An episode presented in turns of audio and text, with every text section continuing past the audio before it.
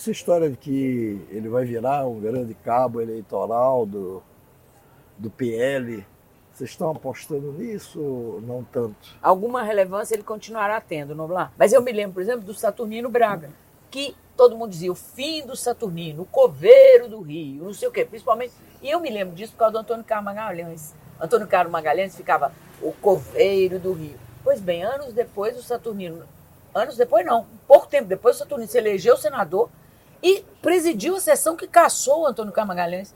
Então.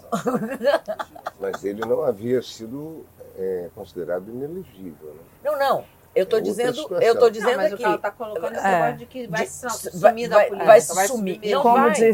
Não vai sumir. Não, Depois não do fim não. do coveiro do Rio, virou, ele caçando o Antônio Carlos, eu me lembro da ironia que era aquilo. Porque eu falei, gente do céu, ele era o coveiro do Rio, Antônio Carlos era o poderoso, depois era ele presidindo a sessão que caçou o Antônio Gente, bem, o próprio Lula e Moro. É, Sim. como diz o Heráclito Fortes, em política o fundo do poço tem mola. Portanto, é preciso ficar de olho nessa história, porque não, não acaba, né? Ele vai fazer aí a campanha, ele já disse que não vai sair do país, que ele vai sim fazer, é, participar da campanha municipal, indo para os palanques dos seus aliados, vai continuar fazendo live. Ele não está com os direitos políticos dele, ele, ele pode participar. Dizer, ele não está fora Ele da não está política, totalmente ele está fora. ele não pode ser candidato. E essa história, no eleitorado dele, a coisa dele ser caçado, porque ele fez uma reunião com os embaixadores, para aquela, aquelas pessoas que não entendem da questão eleitoral, aquilo para as pessoas, gente, é aquela coisa do Arruda aqui, quando foi caçado pelo negócio do painel. Dizia: eu não roubei, eu não matei, eu, não, eu, tô, eu, tô, eu só vi um painel eletrônico lá que eu podia ver, vi um resultado que eu não podia ver. Mas ele dizia isso. No caso do Arruda, deu certo. Vejamos como será agora essa coisa Arruda de Bolsonaro. certo, Ele não, de- foi, ele não foi. Até hoje ele não está sem. Mas depois do painel ele virou governador. Ele foi caçado ali. Ah, você está dizendo depois Eu do painel. tô tá, falando tá, tá, lá, tá, não, tá. eu tô indo lá atrás no painel. É porque eu não era nascido ainda. Tá bom, Noblar. Por favor, gente, os nossos. O assunto, Convidado. o assunto chegou. O assunto chegou. Hoje chegaram Dois assessores. professores. Dois, é, é sessão dose dupla. Dose dupla.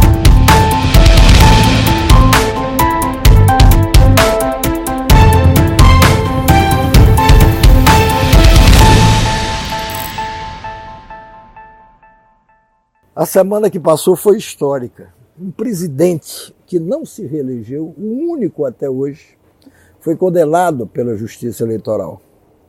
Não poderá ser candidato pelos próximos oito anos.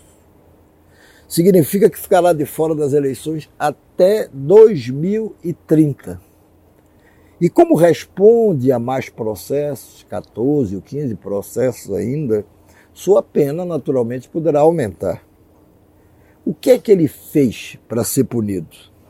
Jair Messias Bolsonaro abusou do poder político e atacou a democracia. Não só uma, duas, três vezes, mas ao longo de todo o seu mandato de quatro anos. Mesmo até antes de começar a exercer o mandato. O que Bolsonaro vai fazer agora? Quem o sucederá como candidato da direita a presidente da República em 2026. Essa sessão, chamada dose dupla da Confraria do Brito, assim se justifica porque teremos hoje dois convidados, ao invés de um como de hábito. Os dois candidatos são dois cientistas políticos de relevo, todos dois PhD em Ciência Política pela Universidade de Brasília e todos dois consultores também políticos. Ao meu lado estão Leonardo Barreto e Creomar de Souza.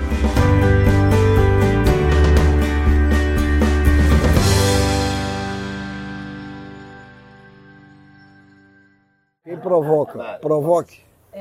eu tenho uma preocupação com as universidades e com a ciência política, é, no sentido da, de serem universidades muito analógicas. Vocês foram surpreendidos pelas redes sociais? Como é que tá, as universidades estão trabalhando isso? Como é que vocês estão se atualizando? Bom, é, para mim, Léo. Para então você, Creu. Vamos jogar em então, dobradinha, é, já deu. Né? Eu, eu, eu, eu creio que duas questões são importantes, e aí tem aquilo que separa a minha experiência pessoal daquilo que talvez seja um desafio da universidade como um todo para tempos tão distintos como estes. Do meu, do lado da minha experiência pessoal, é, eu pude observar o impacto das redes sociais nos processos eleitorais porque eu fui observador internacional na eleição americana de 2016, quando Trump venceu a eleição. Então foi algo que talvez em termos de Brasil, precocemente eu consegui identificar o impacto desse processo. E eu acho que ele tem influência na forma como como eu lido e o meu time em consultoria lidam com esses processos. E aqui, apesar do Léo não estar tá falando ainda, posso dizer que tem impacto na forma como ele lida também, porque a gente troca muita resenha nesses processos. Do ponto de vista da universidade, sem querer cometer a leviandade da generalização, eu acho que não é um desafio apenas para a ciência política lidar com a tecnologia, as redes e todos os outros elementos. Eu acho que é um desafio para as ciências sociais como um todo. E talvez tenha um outro desafio, e aqui eu não posso falar em nome dos professores, porque eu não sou um professor full-time desde 2019, é, mas tá, talvez haja um desafio também em termos de Brasil da universidade construir uma reconciliação com a sociedade, no sentido de que ela possa, em algum sentido, ter um diálogo que vá além daqueles grupos aos quais historicamente ela sempre dialogou, que são grupos representativos do que a gente tem nessa mesa, uma classe média, uma classe média alta e determinadas elites que conseguiram frequentar os bancos de boas universidades. Agora, diante de tudo isso, a gente tem uma, uma situação que, que me parece muito impactante para o Brasil de hoje e para o Brasil do futuro, que é o fato de que o país tem mudado muito rápido. E essa frase não é minha, essa frase foi dita em off antes da gente começar. O país tem mudado muito rápido. E aqueles que se propõem a pensar o país ou aqueles que se propõem a fazer política na atual conjuntura, em número considerável, tem tido alguma dificuldade de compreender que o país muda, que as demandas mudam, que as pessoas mudam e que, por consequência, os próprios discursos políticos deveriam mudar. Acho que esse é o, o, o grande componente que seria de abertura para essa fala para mim. Mas a gente não tem visto né, a classe política mudar tanto assim. Né? Mas olha, vou, vou trazer um dado que eu acho muito interessante e que tem que devolver a todos nós para o banco das escolas. Né? É, recentemente saiu uma pesquisa sobre os parlamentares mais influentes nas redes sociais. Os 10 melhores colocados estavam nos extremos das franjas ideológicas, ou seja, nove da direita e um da esquerda. Né? O que, que isso mostra para gente? Mostra para gente o seguinte, que talvez as redes sociais, a internet, etc., ela esteja estimulando é, candidaturas mais nítidas do ponto de vista do posicionamento ideológico, tá? É, e o fato de que os 10 mais populares são considerados, podem ser considerados radicais, né? Significa o seguinte, que o futuro do processo representativo também é mais radicalizado. E por quê? Porque esses caras que estão, que chegaram, é, eles são muito mais fiscalizados pelos seus eleitores do que, por exemplo, o deputado de paróquia, o senador de paróquia, aquele cara que é conhecido ali, né, na região, etc., mas as pessoas não acompanham o Brasil. Esses caras de redes sociais, eles são vigiados com lupa, até porque eles estão o tempo inteiro na rede. E aí, o que, que isso nos traz? Nos traz o seguinte: o deputado né, da, da, enfim, da, da, da extrema-direita ou eventualmente da extrema-esquerda, que ele for visto no Congresso fazendo uma transação política com o adversário, fazendo um acordo, né, enfim, flexibilizando a sua opinião, ele vai muito provavelmente se colocar numa situação de risco vai político. ser cancelado, pode a ser cancelado. Já teve casos desses de deputado ali ou Joyce Helsman.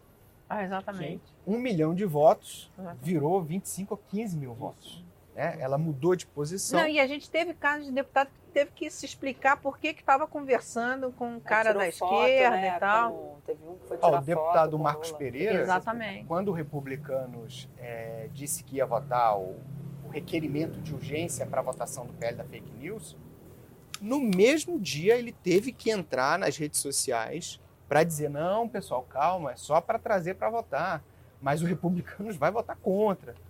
Ou seja, é, eu acho que essa questão da internet, das redes sociais, se ela torna. Alguém pode dizer assim, olha, tem o mérito de tornar, de, de, de- de dar mais cores, cores mais nítidas para o processo. Agora, por outro lado, é, de certa maneira você contraria uma essência do Congresso, que é a possibilidade de você mudar de opinião, né? A partir da interação e da opinião com outros. E acho que isso, as redes sociais, elas, é, é um dos elementos, né? Essa transformação tremenda que está trazendo para o processo político. E um dos elementos é esse, é a dificuldade de você mudar de opinião, fazer transações. Então, hoje, quem é eleito radical com suporte de redes sociais tem incentivos para permanecer radical durante todo o seu mandato. Então, isso é um dos elementos né, da, do tipo de desafio que isso está trazendo para a gente hoje. É, Mas agora- a maioria do Congresso não é radical. Não é. A, a gente tem, a, a- por enquanto, esse pessoal está concentrado nas franjas. Agora, o que a gente tem que observar é se esse cara, que era um ator político, que há uma década não estava no Congresso, né? se esse cara vai aumentar a presença dele ou não. Né? Esse é um elemento que a gente tem que, que observar. E acho que isso conecta muito com essa decisão do TSE de hoje, né? que tem a ver com o Bolsonaro, claro, mas também tem a ver com um grande, como um grande recado, não é?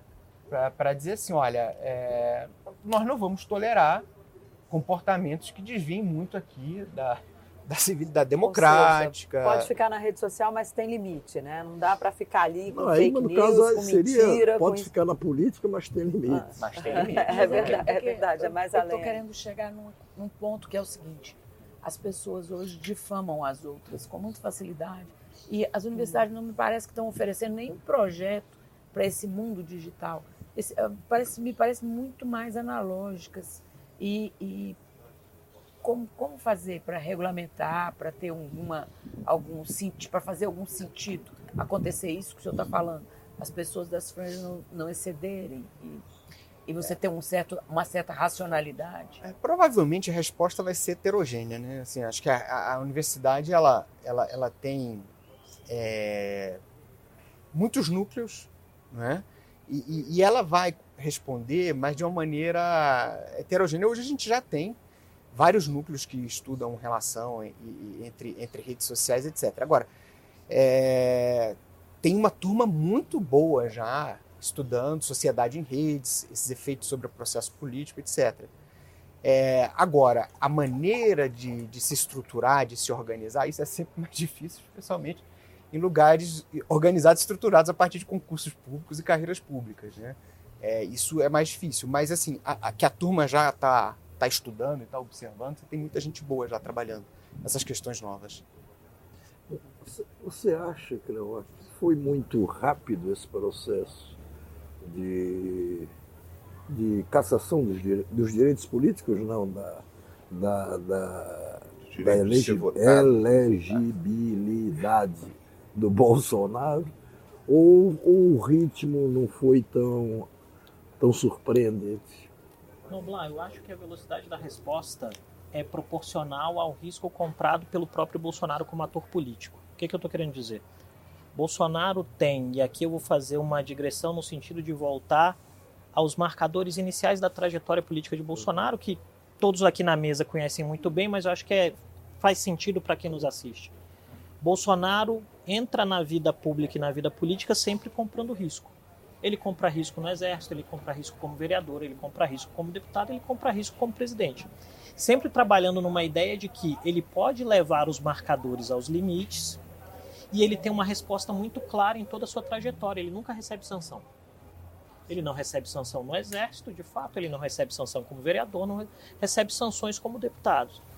Ora, se ele foi programado numa lógica em que ele não recebe sanção, é óbvio que ele vai comprar risco na presidência, ele o faz.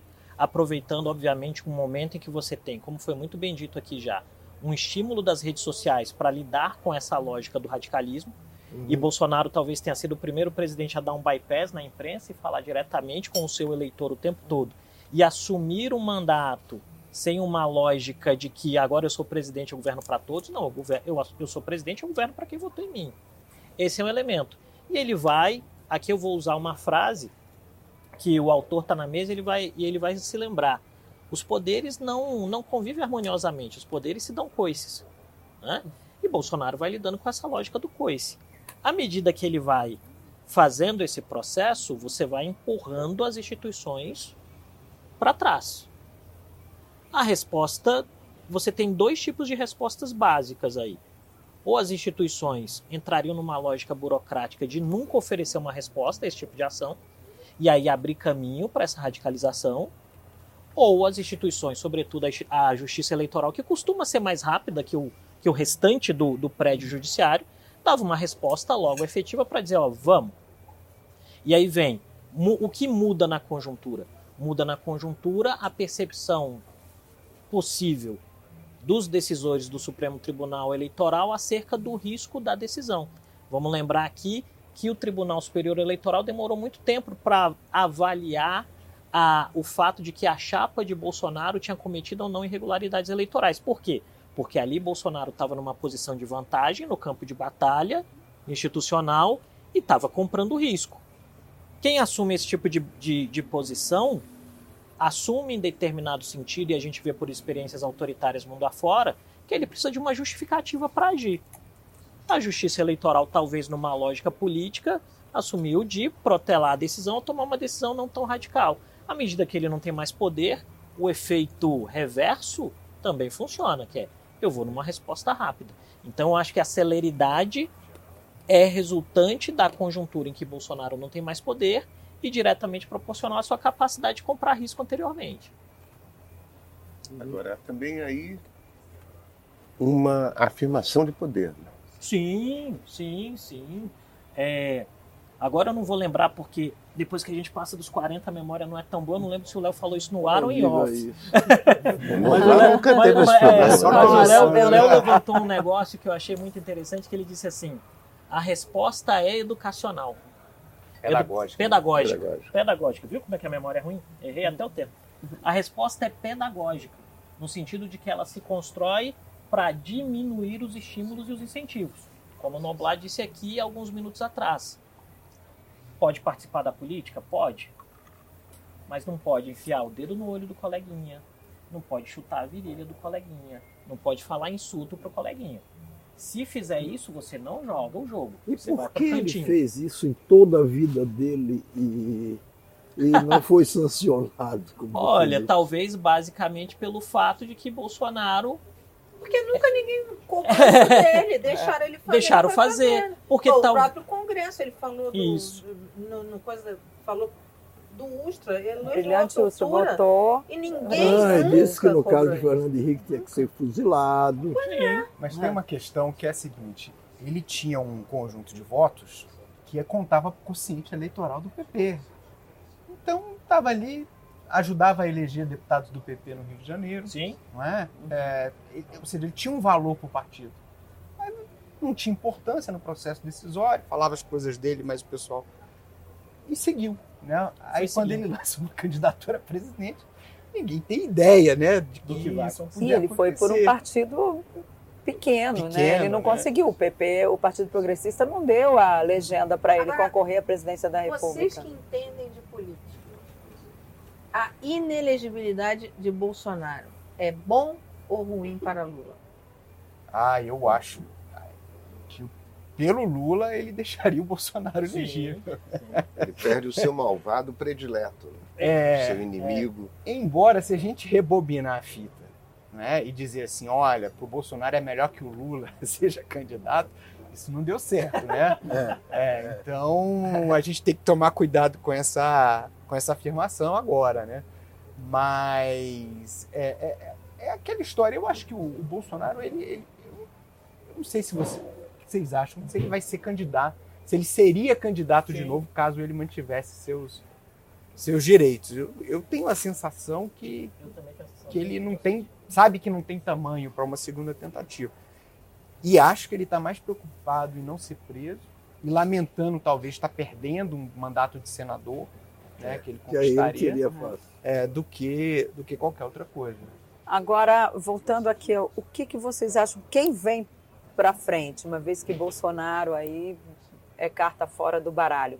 Quais são os nomes que se sobressaem e que têm chance de chegar lá? Eu sei que os dois costumam aí sempre olhar bem para frente. Eu, eu, eu, eu creio que, falando hoje, né? No dia de hoje. Ele fala, falando hoje, A olha presa pro No dia de hoje, eu olhei pro relógio para lembrar o dia. Eu já, eu já Pra deixei lembrar, alerta, né? Eu lembrei dia. qual é o dia. o dia. É. É, eu creio que hoje a, a grande questão aí é, quando a gente olha para a direita como movimento político, a minha impressão é que muito se fala do fato de que, com a ausência de Bolsonaro, a direita precisa de um nome.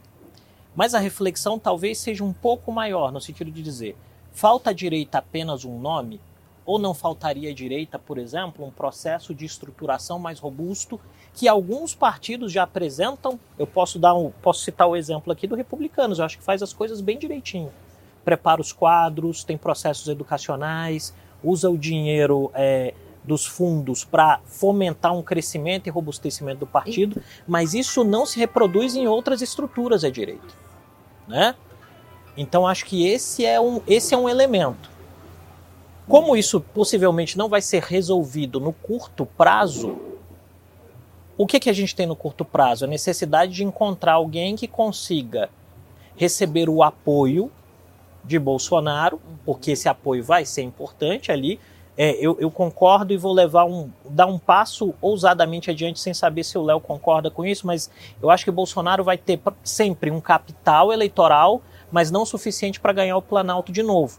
E aí ele não é descartável, porque ele tem capital eleitoral, mas ao não ganhar o Planalto sozinho, alguém precisa desse apoio dele e esse candidato à direita vai estar balançando ali. Eu creio que os nomes mais óbvios hoje seriam do governador de São Paulo, do governador de Minas Gerais, talvez do governador do Rio Grande do Sul correndo por fora. Mas o, Paraná do- é, o Ratinho Júnior também. Agora vamos lembrar, ah, os processos eleitorais no Brasil não deixam de, de trazer algumas surpresas de véspera. Vamos lembrar, por exemplo, o processo que levou Fernando Collor à presidência. E eu me lembro porque eu era criança. Collor faz um programa eleitoral numa noite em que ele visita um armazém da antiga Conab abandonado, ele pega um saco de arroz e fala: Isso aqui é fome. No outro dia, tá todo mundo falando sobre Collor, ele explode como fenômeno e ganha eleição. Né? O próprio Bolsonaro é um fenômeno que explode em consequência das manifestações. Então a gente está falando de nomes e muito provavelmente, quando a gente assistir esse programa em 2026, a gente vai ter esquecido de alguém. Né? E eu acho que esse é o grande vetor. O que falta? começaram cedo também, né? Sim. Tanto Collor quanto Bolsonaro numa campanha ali, E, e- numa pré-campanha. E, e o mais importante disso que, eu, que, eu, que, que me parece é candidatos que vencem eleições presidenciais são candidatos eficazes em entender o espírito do tempo naquela eleição. Isso quer dizer, do que as pessoas querem falar. Se nós voltarmos, por exemplo, ao primeiro debate da campanha de 2018, a Marina está falando do mesmo discurso de quatro anos anteriores, o Alckmin está falando de um discurso que também está desatualizado, de repente a palavra vem para o Bolsonaro e ele, pô! E está falando do que é o espírito do tempo naquele momento. E eu não sei precisar hoje qual vai ser o espírito do tempo em 2026, porque a gente não sabe qual vai ser a performance do Lula, e essa é uma variável importante. Né? Então acho que esses são, são elementos que a gente tem que trazer à luz aí. Se é que o Lula vai ser candidato. Deixa eu Deixa eu até- perguntar uma coisa pra você, Léo. E, e para você, Cleomar. Vocês falaram assim, que vai ser da direita, da direita. Mas Bolsonaro é extrema direita. É Não é possível isso. pensar na direita sem pensar na extrema direita? Vam- Vamos pensar aqui na direita, formada por pelo menos três grupos. Vamos imaginar. né? É, você tem a, a extrema direita, vamos colocar a franja bolsonarista, que hoje a gente não sabe qual é o tamanho, mas sei lá, vamos estimar que seja 10, 15% dos eleitores, enfim. Mas a gente não sabe, é verdade que a gente não sabe. É, a gente tem os conservadores evangélicos, Sim. né? E a gente tem os liberais, né? É, a gente tem esses três esses três grupos. É, os conservadores evangélicos é, é interessante, eles têm voto, mas não têm ilustração. A ilustração dos liberais. E os liberais têm ilustração, mas não têm voto. Né? É, e aí, o, o que, que a gente teria que ter né, para acontecer isso que o Cleomar colocou, de uma organização mais orgânica da direita? Né? Que liberais e conservadores evangélicos se procurassem. Sim. Né? Que, que, que construíssem uma. uma um, Pontes para o futuro. É, uma agenda, alguma coisa nesse sentido. É, talvez os liberais perderem um pouco do nojinho né, dos conservadores evangélicos. Mas muitos liberais votaram em Lula. Aí que tá. E essa é uma questão muito interessante, porque hoje o Haddad dialoga muito com esse pessoal. Sim. De tal maneira que você realmente está ficando para trás, e mesmo os conservadores evangélicos hoje estão se questionando se devem realmente ficar de fora do governo ou se devem entrar. É isso. Né? É, então, realmente pode acontecer da direita ficar é, diminuída, vamos dizer assim, né? aos setores que cercam mais ali o, o, o Bolsonaro. A extrema-direita. Caso esse governo realmente seja moderado, né? Que o, o, o Haddad esteja para o Lula, como o Fernando Henrique esteve para o Itamar, guardada, claro, as gigantescas proporções. Ô, Léo, porque isso que você está falando é muito interessante, porque a Simone Tebet, por exemplo, ela na campanha, ela, fa ela, ela, ela falou isso no Jornal Nacional e reforçou isso sempre na campanha eu tenho uma equipe econômica liberal. E Helena Landau, Helena que é um grande claro. nome nessa, nesse campo, é, é que, que, coordenou a equipe de economistas de, dela. E hoje ela está no governo. Simone Tebet é esquerda, direita? Ah, me permite, Léo, rapidinho, tem, tem um elemento muito interessante derivado disso que é, se nós formos olhar a forma como um pedaço dessa direita que eu vou chamar do ponto de vista eleitoral tecnocrática sobreviveu, esse pessoal foi acolhido pelo governo. Isso quer dizer, você vai ter a Simone Tebet e você vai ter o Geraldo Alckmin. Geraldo Alckmin. Você vai ter alguns setores de centro ambientalista que vão estar com a Marina no governo. E esse é um fenômeno interessante que talvez revele ou aclare um elemento que o Léo trouxe aqui, que é o fato de que esses grupos políticos à direita têm tantos preconceitos uns em relação aos outros que eles não conseguem construir um nível mínimo de coesão. E isso vai bater na questão dos estímulos eleitorais. Mas, Mas professor Cleomar, os dois segmentos, tanto a direita quanto a esquerda, são muito incompatíveis entre eles. São as, as brigas fra, fra, fraternas, né? Fraticidas. É, Fraticidas, né? Eu acho que o senhor está levantando pela direita, mas a esquerda é, também é Mas aí tem uma diferença, tem uma diferença fundamental do ponto de vista de competitividade eleitoral, no meu olhar, que é o fato de que a esquerda tem ao menos um partido que é muito organizado do ponto de vista eleitoral. Ele pode não ser homogêneo, que é o Partido dos Trabalhadores. Ele vai ter um quadro como o Haddad e vão ter quadros que vão estar ali flertando no PSOL mas é inegável o fato de que, como organização partidária competitiva, o PT conseguiu não só existir, mas existir com números relativamente bons durante o seu pior momento, com o seu principal líder em cadeia. E a gente ainda não tem, na, na minha percepção, à direita esse esse nível de coesão a, programática a e de agenda. Mas a direita conseguiu surpreender a esquerda duas vezes com muita força, uma com o Collor e agora com o Bolsonaro. Em 30 anos. Sim, e, e muito Sim, rápido. mas em 30 anos. Sim, mas mas E qual o legado de qual o legado? Aí a pergunta é, uma coisa é vencer a eleição, e eu respeito isso. Sim. Outra questão é, é o legado programático eleitoral que permite que o projeto não naufrague após o mandato. E aqui, quando a gente olha, por exemplo, em termos de perspectiva histórica, Fernando Collor como ator político, é inegável que ele, que ele conseguiu surpreender a esquerda, levando-se em consideração, obviamente, que a maioria do eleitorado é conservador. E tudo bem. Mas aonde terminou o legado político de Fernando Collor? Em um processo de impeachment um ano e meio depois. A gente viaja 30 anos no tempo, nós temos Bolsonaro na presidência. Sem partido, sem organização, falando diretamente para as pessoas, ele ganha a presidência, ele tem um mandato, ele não sofre impeachment, e aí entram em outras questões que não dá tempo de tratar aqui, Mas qual é o legado político Dá do Bolsonaro tempo, até aqui? sim, tempo. Entende? O, lega- o legado, se o senhor perguntar a alguém da direita, eu trabalhei em assessoria em área de direita, eles sempre vão dizer o legado está estampado no Congresso. São três poderes, ou no Judiciário. Eles sempre alegam que os poderes se dividem, que eles são influentes há muitos e muitos anos na República e que continuarão, seguirão influentes. O fato de surpreender a esquerda com duas candidaturas me parece muito inusitado. Porque antes os partidos preparavam um candidato e tal. De repente a gente toma de- eles tomam de assalto a presidência com um nome louco como o, o de Bolsonaro, o outro nome louco como o de Collor. Né? Foi uma coisa que eu acho que isso não- a universidade não refletiu sobre isso até hoje. É, Pode mas- surgir um outro nome louco aí na próxima eleição. Nós estamos falando de um bando de quadros preparados, como Haddad e tal, mas pode surgir uma. Mas isso é uma empoderabilidade da política. É, Assim, acho que duas Sim, coisas são importantes. A primeira é, eu não posso falar em nome da universidade, né? Sim. Como corpo, né?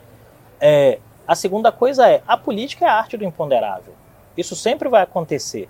O que eu acredito que eu tenho levantado aqui e tentado trazer como argumento é dizer o seguinte: olha, se a direita depende de nomes esporádicos para ter a presidência da República, talvez a direita tenha que fazer uma reflexão no sentido de dizer: que tal nós conversarmos, eu, liberal, que votei no Lula e entrei no governo Lula, conversar com a liderança evangélica que está ali do lado e que precisa, e, se for possível, desidratar esse pedaço da direita que é extremista. Porque um ponto é: se todo brasileiro que votou em Bolsonaro, teoricamente, fosse um extremista de direita, essa conversa não existiria. Então tem algum Exatamente. elemento aí que não está encaixando nessa explicação. Porque ele, em determinado sentido, é também explicativo de um divórcio que tem acontecido ao longo do tempo, cuja responsabilidade é da direita e da esquerda, entre a cidadania e a representação política. Porque o fato é esse. As pessoas não se reconhecem nos representantes. E à medida que elas não se reconhecem nos representantes, elas vão dar vocalização àquele que diz: está tudo errado. Faz o discurso de ocasião Faz que o discurso de falou. ocasião. E eu acho que essa é uma variável. Talvez exista aí uma, uma, não digo uma explicação, mas pelo menos uma luz para se começar a entender e debater esse- essa questão a partir quando se olha para o eleitorado ou para a população. O censo está trazendo alguns dados que eu acho muito interessantes. Por exemplo, 43%, 4 de cada 10 brasileiros, segundo esse censo que acabou de ser divulgado, estão morando em cidades com menos de 100, 100 mil habitantes. Cidades pequenas. 73% desse contingente mora em cidades com menos de 50 mil habitantes.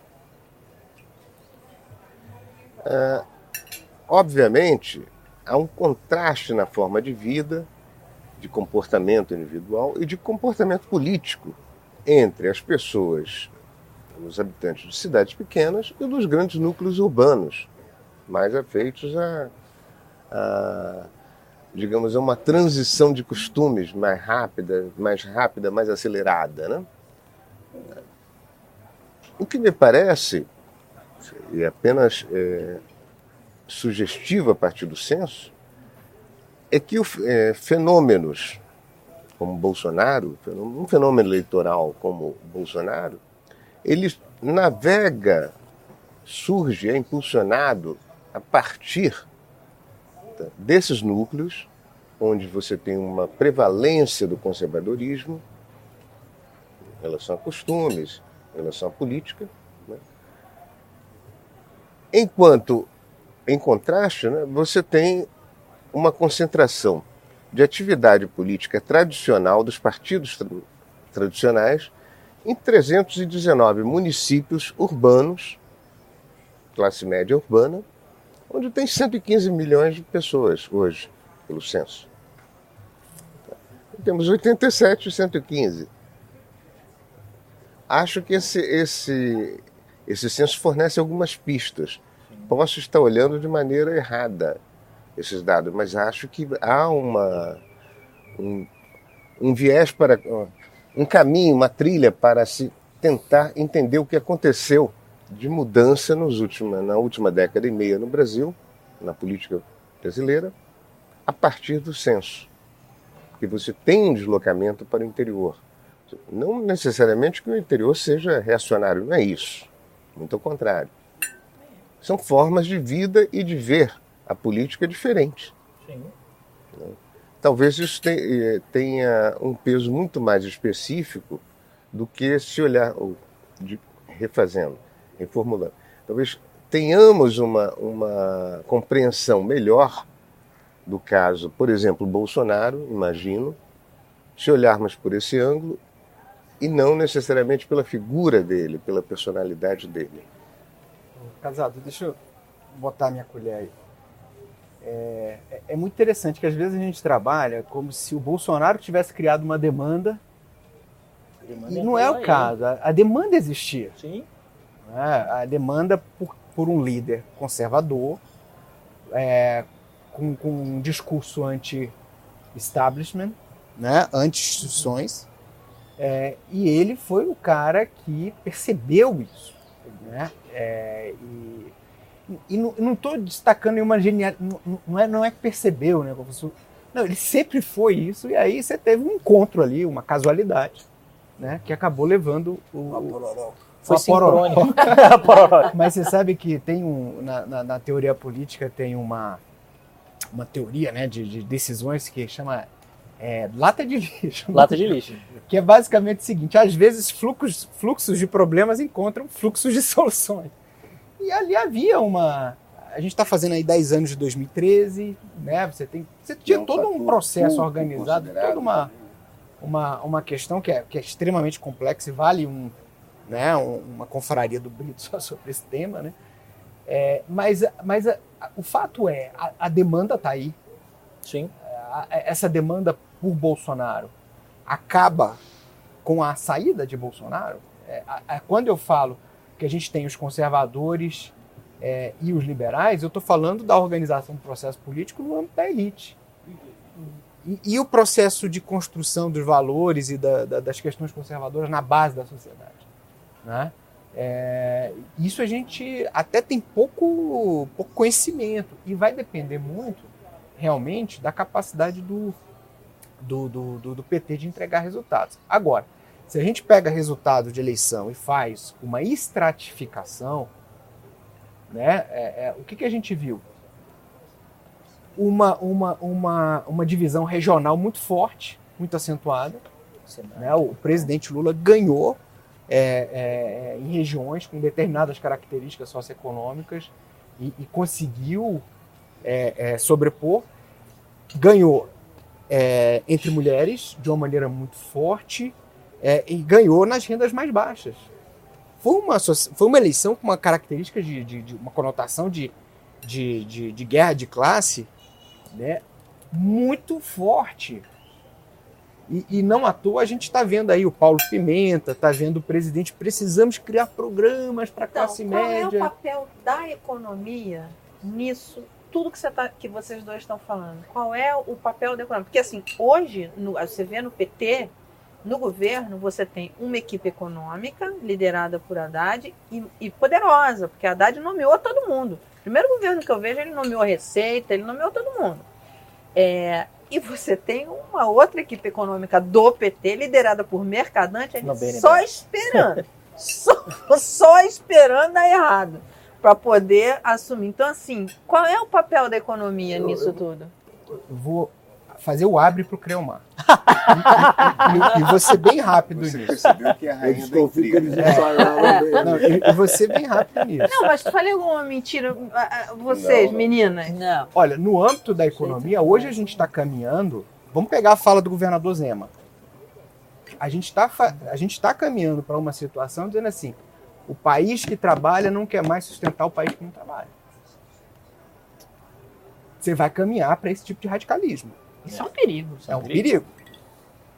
Entendeu? A ideia de que existe um partido que quer manter as pessoas dependentes de programas sociais, etc., que foca seu programa de governo nisso, e outros que, que focam o liberalismo, empreendedorismo, emancipação das pessoas, etc.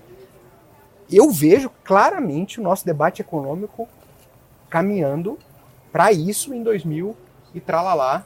É, Mas, né? Léo, mesmo, é, assim, mesmo liberais, liberais, é, mas que pensam e tal, enxergam, por exemplo, políticas públicas como o Bolsa Família com um sucesso muito grande. E ele Isso é foi reconhecido. E ele precisa é, é, continuar. Agora, o que a gente tem hoje em dia é que a gente tem estados no Brasil, não é?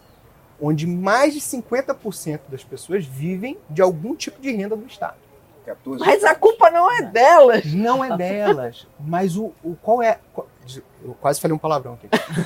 Não, também pode. Também pode. Mas qual que é a desgraça do discurso eleitoral? Ele simplifica Sim. de maneira emborrecedora e errônea realidades complexas. E aí. Quando o Zema. Só, só para terminar. Não, quando desculpa. o Zema vai nesse ponto na declaração dele, que há estados que carregam os outros. Né?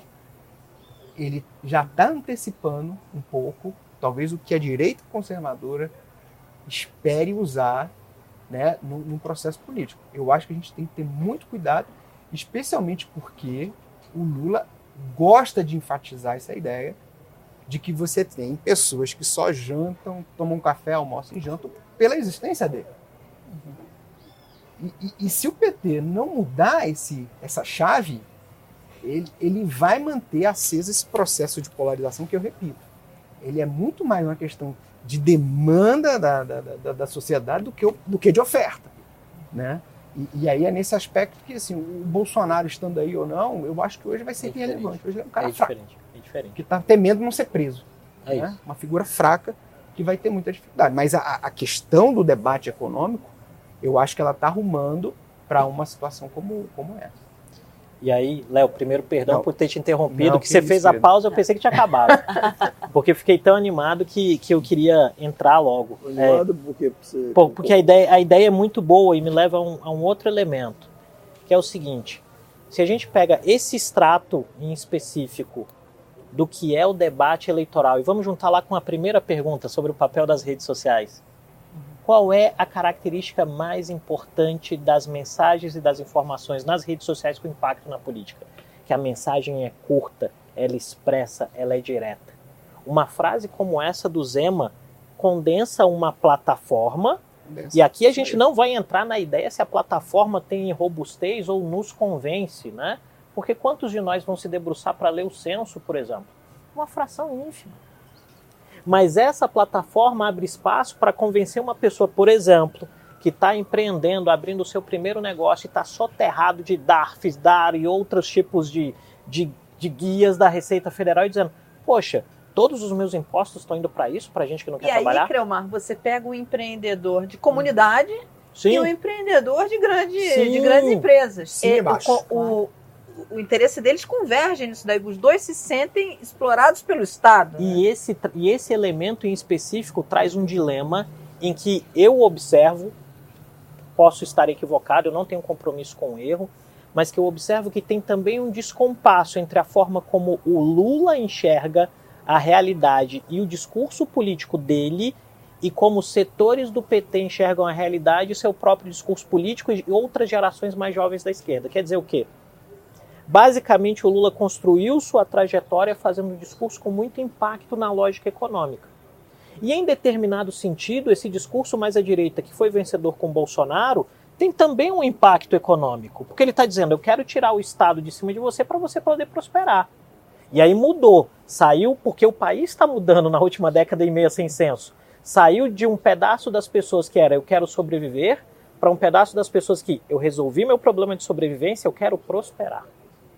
E, a, e em determinado sentido, o sucesso de programas como Bolsa Família, que são sim importantes, que são necessários e que são bem construídos, gera uma acomodação no ator político no sentido de que ele não quer pensar no passo seguinte.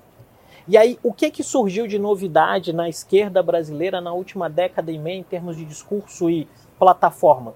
Surgiu o discurso sobre identidades, que atende um pedaço pequeno de uma, da sociedade em determinado sentido, e eu não estou dizendo que isso não é importante. Eu estou dizendo que à medida que o foco discursivo está todo em uma temática, você escapa e entrega para o outro lado, do ponto de vista de competitividade eleitoral, todo o restante da temática. Então, por exemplo, qual é o contra-argumento possível construído hoje sobre essa frase do Zema? É tentar dizer, por exemplo, que o Zema é um elitista, é um preconceituoso, é não sei o quê. E eu não vou entrar nesse mérito. O ponto é que, eleitoralmente, talvez só a colocação do outro em um espaço de vilania não seja o suficiente para ganhar a eleição. Mas, Cleomar, é, e se você coloca essa colocação do Zema, você contrapõe do seguinte: meu amigo, o Bolsa Família beneficiou todo mundo. O processo de inclusão beneficiou todo mundo. As, as empresas varejistas venderam muito. Sabe, os, as, as é, mercado imobiliário, mercado de automóvel. A, o Bolsa Família, quando você promove a inclusão, ele beneficia toda a economia. Essa resposta é excelente. A pergunta que eu te faço é: quem no mundo político está fazendo essa resposta? O que a gente tem visto com frequência no mundo político é a resposta que o Léo destacou aqui, em que uma liderança ou um grupo de lideranças, por questões que são muito particulares da sua própria geração, e eu não estou aqui para julgar ninguém, mas que gostam de dizer que o programa social não é fruto de uma conquista institucional da República. Gostam de dizer que o programa social, em determinado sentido, é fruto de uma dádiva taumatúrgica dada pela liderança. E à medida que você cria um discurso com essa lógica, cognitivamente falando, você está cristalizando uma percepção de realidade em quem vota em você, que alimenta esse paternalismo populista, da pessoa vai lá e colocar o seu voto na pessoa, mas de outro lado cristaliza no outro a percepção de que ele quer construir uma trava que te impeça de melhorar de vida. E isso explica, por exemplo, por que determinados estratos da sociedade foram se afastando de uma dinâmica discursiva do petismo nos últimos dias e nos últimos anos, melhor dizendo, e foi se criando uma demanda eleitoral. E eu acho que aqui o Léo foi perfeito ao dizer: Bolsonaro não criou nada. Bolsonaro é fruto de uma sincronicidade entre uma demanda eleitoral crescente e um cara que está é um falando a mesma coisa. É também. Agora, e explodiu. Essa, essa visão concorda gênero, número e grau, mas ela, ela expõe os dois lados do espectro político amplo numa situação de fragilidade histórica absurda, porque eles não têm projeto. Mas, mas aí, aí esse é o ponto em que eu, particularmente. O Léo. Não tem. eu, ia, eu ia falar um negócio, mas o Léo falou não tem. Eu falei, oh, é, é isso, não tem. Isso dá um dado interessante. A gente está falando da opção liberal e não sei o que, etc.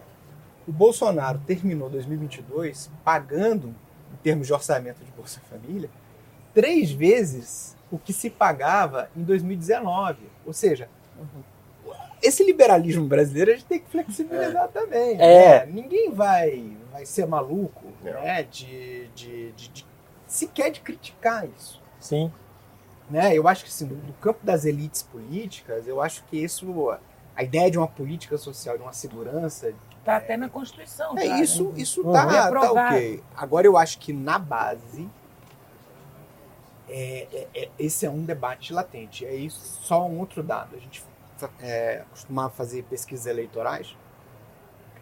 E aqui em Brasília a gente fez uma vez uma pesquisa sobre empreendedorismo. E aí o que que, o que, que deu? Assim, que as pessoas que pensavam em empreender, empreender aqui em Brasília era principalmente da base da pirâmide. Sim. Por quê? Porque no caso de Brasília, né, o pessoal que, que nos acompanha aqui no é de Brasília, a classe média, a classe média alta se prepara muito para concurso, né? E, e a base da pirâmide é, que sabe que não tem muitas vezes a, a formação necessária para ser competitivo no concurso. Aí você assim, é, me resta empreender. Aí vai para oficina, para um cachorro quente e tal. Então essa ideia do empreendedorismo e, aí do Estado que atrapalha, do Estado que sufoca, que muitas vezes o cara está informal e fiscaliza, etc. e tal, passa a ser visto realmente não como um, um elemento de, de, promoção, de ascensão social, mas de, adversa, de adversário né, é, dessas, dessas pessoas. O que, eu, o que eu entendo realmente é que o governo atual, e, e eu sempre acho o seguinte, oposição não ganha eleição. Governos perdem eleição. Isso. Uhum. Né? Assim, eles entram na fragilidade do, do governo de plantão. Eu acho que esse governo ele tem uma, ele tem que dar uma resposta ao fato de você ter locais no Brasil onde você a população econômica ativa é um terço da população. Há duas semanas atrás, eu acho que não sei quem foi que, que emitiu um, um estudo, né, que o desemprego diminuiu porque uma parte da população econômica ativa parou de procurar emprego. Sim. Uhum. E aí dessa turma que passou, parou de procurar emprego, um terço é, é, se tornaram beneficiários do Bolsa Família e não pararam de procurar emprego.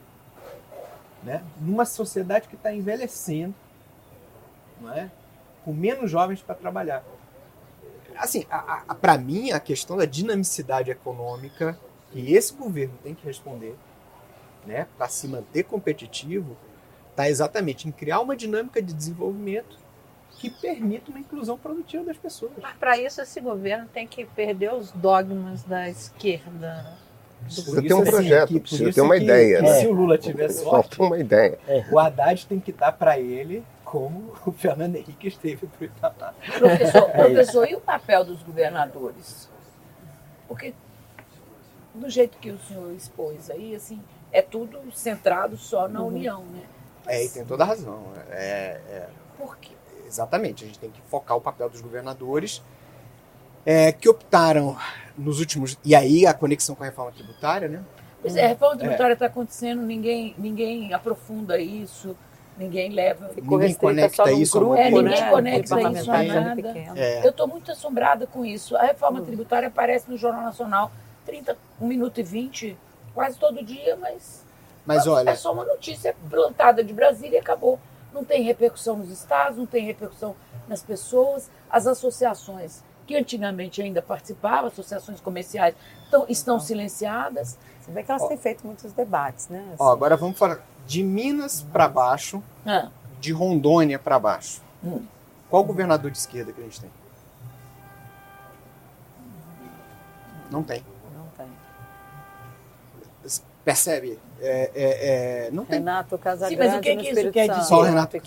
Qual, é, qual é a relevância de ser de esquerda ou de direita? Não teria que ter uma eficiência mínima, isso, independentemente não, isso, isso quer do... dizer que onde o conservadorismo é, avançou, é, do ponto de vista eleitoral, são sociedades que dependem menos de rendas de Estado, aí você é o Brasil, é, de renda de, de, de Estado para que as pessoas sobrevivam.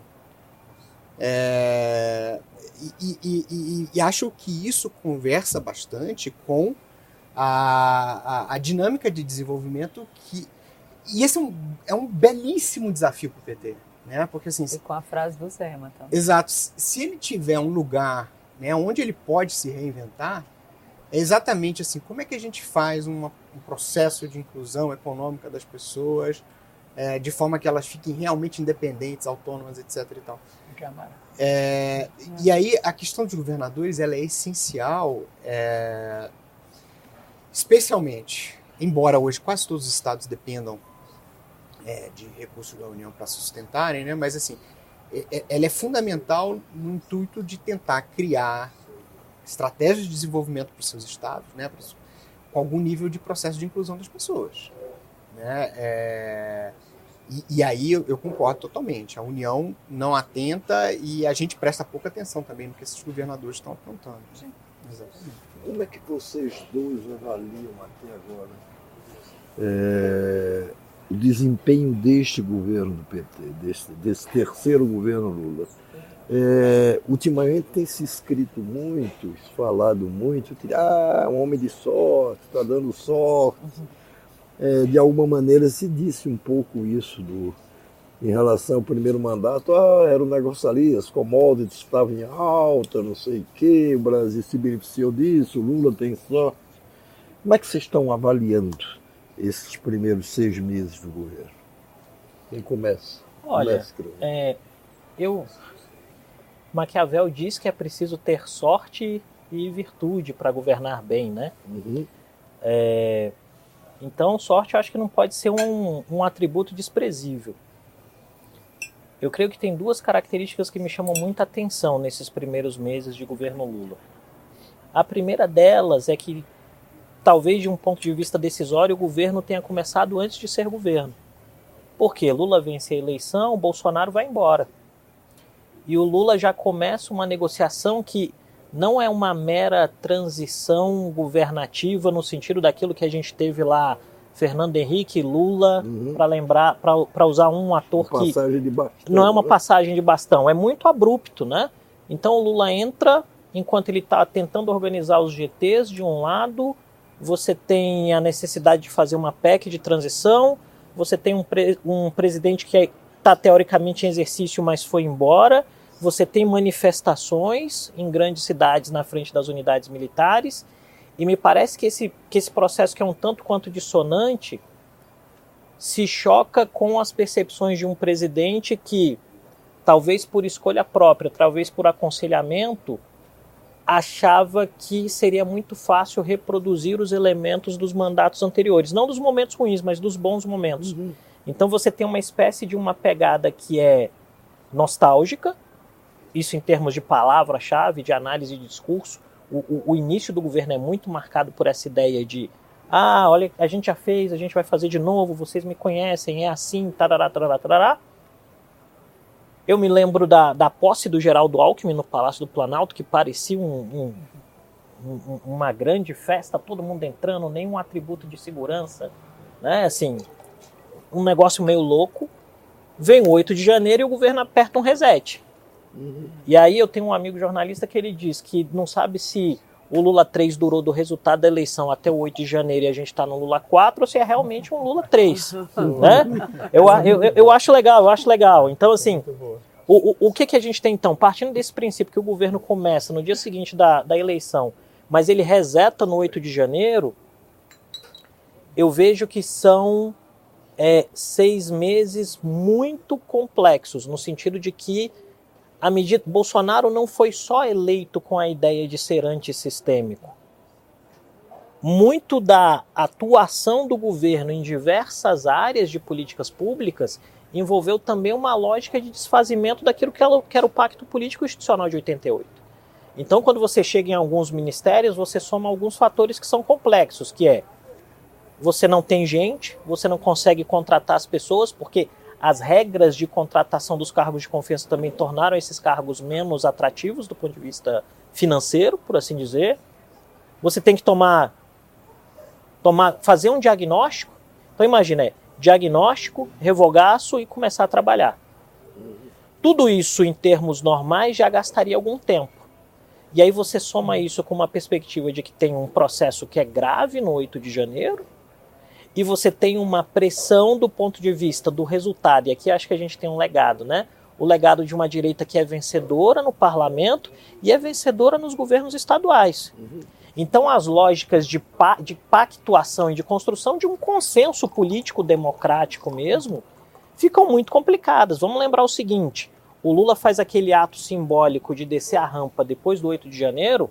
No dia seguinte, o Zema dá uma entrevista e diz: Não, mas eu gosto do Bolsonaro. Acho ele um cara legal. Se a gente está trabalhando com a ideia de que o 8 de janeiro, e, não, e as pessoas não são todas obrigadas a, a acreditar nisso, mas trabalhemos com a ideia de que o 8 de janeiro foi um momento que colocou o jogo político institucional democrático em risco, e você reúne todos os atores institucionais para dizer que, apesar ressalvadas as diferenças, você tem uma nova lógica de jogo, o cara menos de 24 horas depois está dizendo que gosta do outro, ele está dizendo, "Ó, eu não sou parte do pacto não, eu vim aqui porque era importante, porque eu tenho uns negócios para negociar aí. Então isso torna o governo por si muito difícil e soma-se a isso, aqui eu acho que tem um componente importante, a própria dificuldade do presidente da República de entender que 2023 não é 2003 e uma qualidade que, respeitosamente, do ponto de vista de assessoramento, talvez seja menor no núcleo que está em volta dele. Não porque as pessoas sejam ruins, mas porque elas não são da mesma geração. Não são os companheiros de jornada que hoje aconselham o Lula. Não tem um cara que bate no ombro e fala, "Ô, fala isso não. É ruim. Até porque eles ficaram pelo né? caminho. Porque eles né? ficaram pelo caminho. Uns foram, um foi preso, o outro morre, o outro se aposenta, o outro desiste. O Lula lidando com esse núcleo de aconselhamento mais próximo é um presidente que está numa posição de superioridade. Então, quando alguém fala alguma coisa, ah, aham, E o fator Janja? Ué. Que todo mundo diz que ela tem muita influência. Que ela, Eu acho enfim, que- Até na hora do almoço ali não tem. Olha, não faz mais aqueles Olha, almoços eu sou um homem casado e eu escuto minha mulher porque ela é mais inteligente e mais sensata do que eu. Então eu, eu não vou condenar isso nunca. Né? Eu escuto também, também muito, não posso dizer exatamente com sensatez, mas, Mas, mas é, escuto. mas- então eu, eu não posso condenar esse tipo de processo. Mas talvez um elemento que as pessoas não entendam e que mereça ser verificado é talvez o fato do Lula ou, das, ou do entorno do Lula se queixar da presença da Janja não tem a ver com o fato também de que esse entorno talvez não seja tão competente em convencer o presidente das suas próprias demandas? Porque se o fosse, não seria um problema. Né? Eu acho que é bom que- fazer uma reflexão contra-intuitiva às vezes. Né? Porque o Aham. senso comum já vai estar estabelecido. E o senso comum vai ter um quê de sexismo Quer dizer, vai ver a. Janja mais sedutora do que os assessores. Eu acho, eu acho a Janja tem até um, um papel, na minha opinião, até um papel positivo Sim, na eu acho influência dele, sabe? Dá uma jovialidade que naturalmente ele não, a- aliás, a- a- aquele quando ele sai da cadeia, né, a ideia de um Lula rancoroso, Lula jararaca, o Lula isso e aquilo, acho que a Janja dá uma pesada nessa Quebra isso. dá uma Quebra, quebrada na, na, Eu na acho que você usou imagem dele. dá uma jovialidade. É. Dá uma Jovialidade é jovialidade. O excelente. centro do problema mesmo, vocês são muito corteses e tal, a gente não tem projeto. Né? É. Mas, mas deixa, eu- deixa, eu- Esse é o centro da questão. deixa eu colocar uma questão, casado. Foi feita uma Desculpa. campanha. Não, não, não. Era você projeto. que ia falar, porque eu tinha dirigido a pergunta aos dois. Então, O Crelmar falou. Esses dias a gente pegou a- o saldo de popularidade de todos os governos da América do Sul. E é uma tristeza de cima e embaixo. Tá? Gustavo Petro tá com uma. Ó, o, o Petro. ó, Tá todo mundo no não? Tá todo to- mundo mal. com exceção do presidente do Uruguai, não é? E é o Bukele em, em El Salvador? Não, da América do Sul. Ah, tá. É, Você não, não, América Latina, não- esse é. cara tá ganhando uma popularidade na América Latina É, impressionante. eu peguei da América do Sul para baixo, e aí o que, que a gente tem? O Equador enfrentando um processo de impeachment, morte cruzada, etc. É, o Chile, o- assim, s- são, são índices de popularidade que superam, impopularidade que superam 60%. Fernandes acabado, Boric bem perto de estar acabado. Mesmo no Paraguai, que a gente teve a reeleição do, do, do Partido Colorado, é porque a rivalidade, a, a disputa corre dentro do próprio partido. Mas o, o, o presidente que saiu tinha mais de 80% de desaprovação.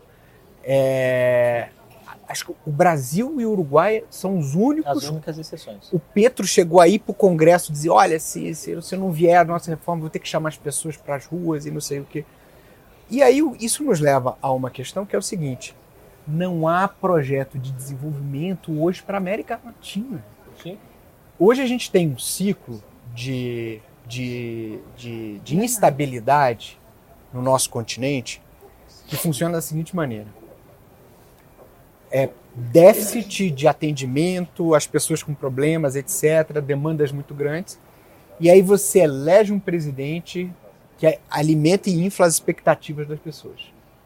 Só que aqui no Brasil, na América do Sul, né, essas democracias novas, a, a nossa democracia é do tipo delegativo, ou seja, a, a base que, que, que votou em você te abandona no dia seguinte. Né? E aí e se tornam clientes.